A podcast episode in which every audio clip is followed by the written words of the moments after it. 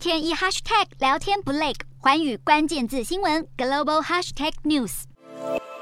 中国金融问题连环爆，先是河南银行弊案，近期又爆发房地产烂尾危机。有中国民众发现自己买的预售屋烂尾停建，却还要掏钱缴房贷，非常不合理。于是联合其他买房的人一起拒缴房贷，而停贷风波越滚越大。中国当局担心会引发系统性金融危机，一方面安抚烂尾楼房贷户情绪，另一方面也加大力道支持房地产企业。根据路透报道，有消息人士透露。北京当局可能会允许数十万的烂尾楼屋主缓缴房贷，而不会影响信用评分。市场认为这项措施恐怕会让房屋已经完工的屋主因房价重挫也展开救济抗争。但中国监管单位认为，这能替房市注入信心，同时帮开发商争取时间来完成建案。另外，中国政府下令银行打开水龙头，对符合条件的房地产开发商提供信贷，协助烂尾建案复工，同时也要求国有建设银行。与地方政府协商成立基金，接手还没有找到买家的烂尾建案，将他们改建为社会住宅，避免房地产企业倒闭，对银行造成更大冲击，甚至殃及总体经济。有学者点出，历史上每个金融危机都是从流动性断裂开始，也就是市场上流动的资金突然枯竭。而以中国目前深陷烂尾楼危机、拒缴房贷的人数来看，再加上多家地方银行爆发弊案无法提款，这两大危机下，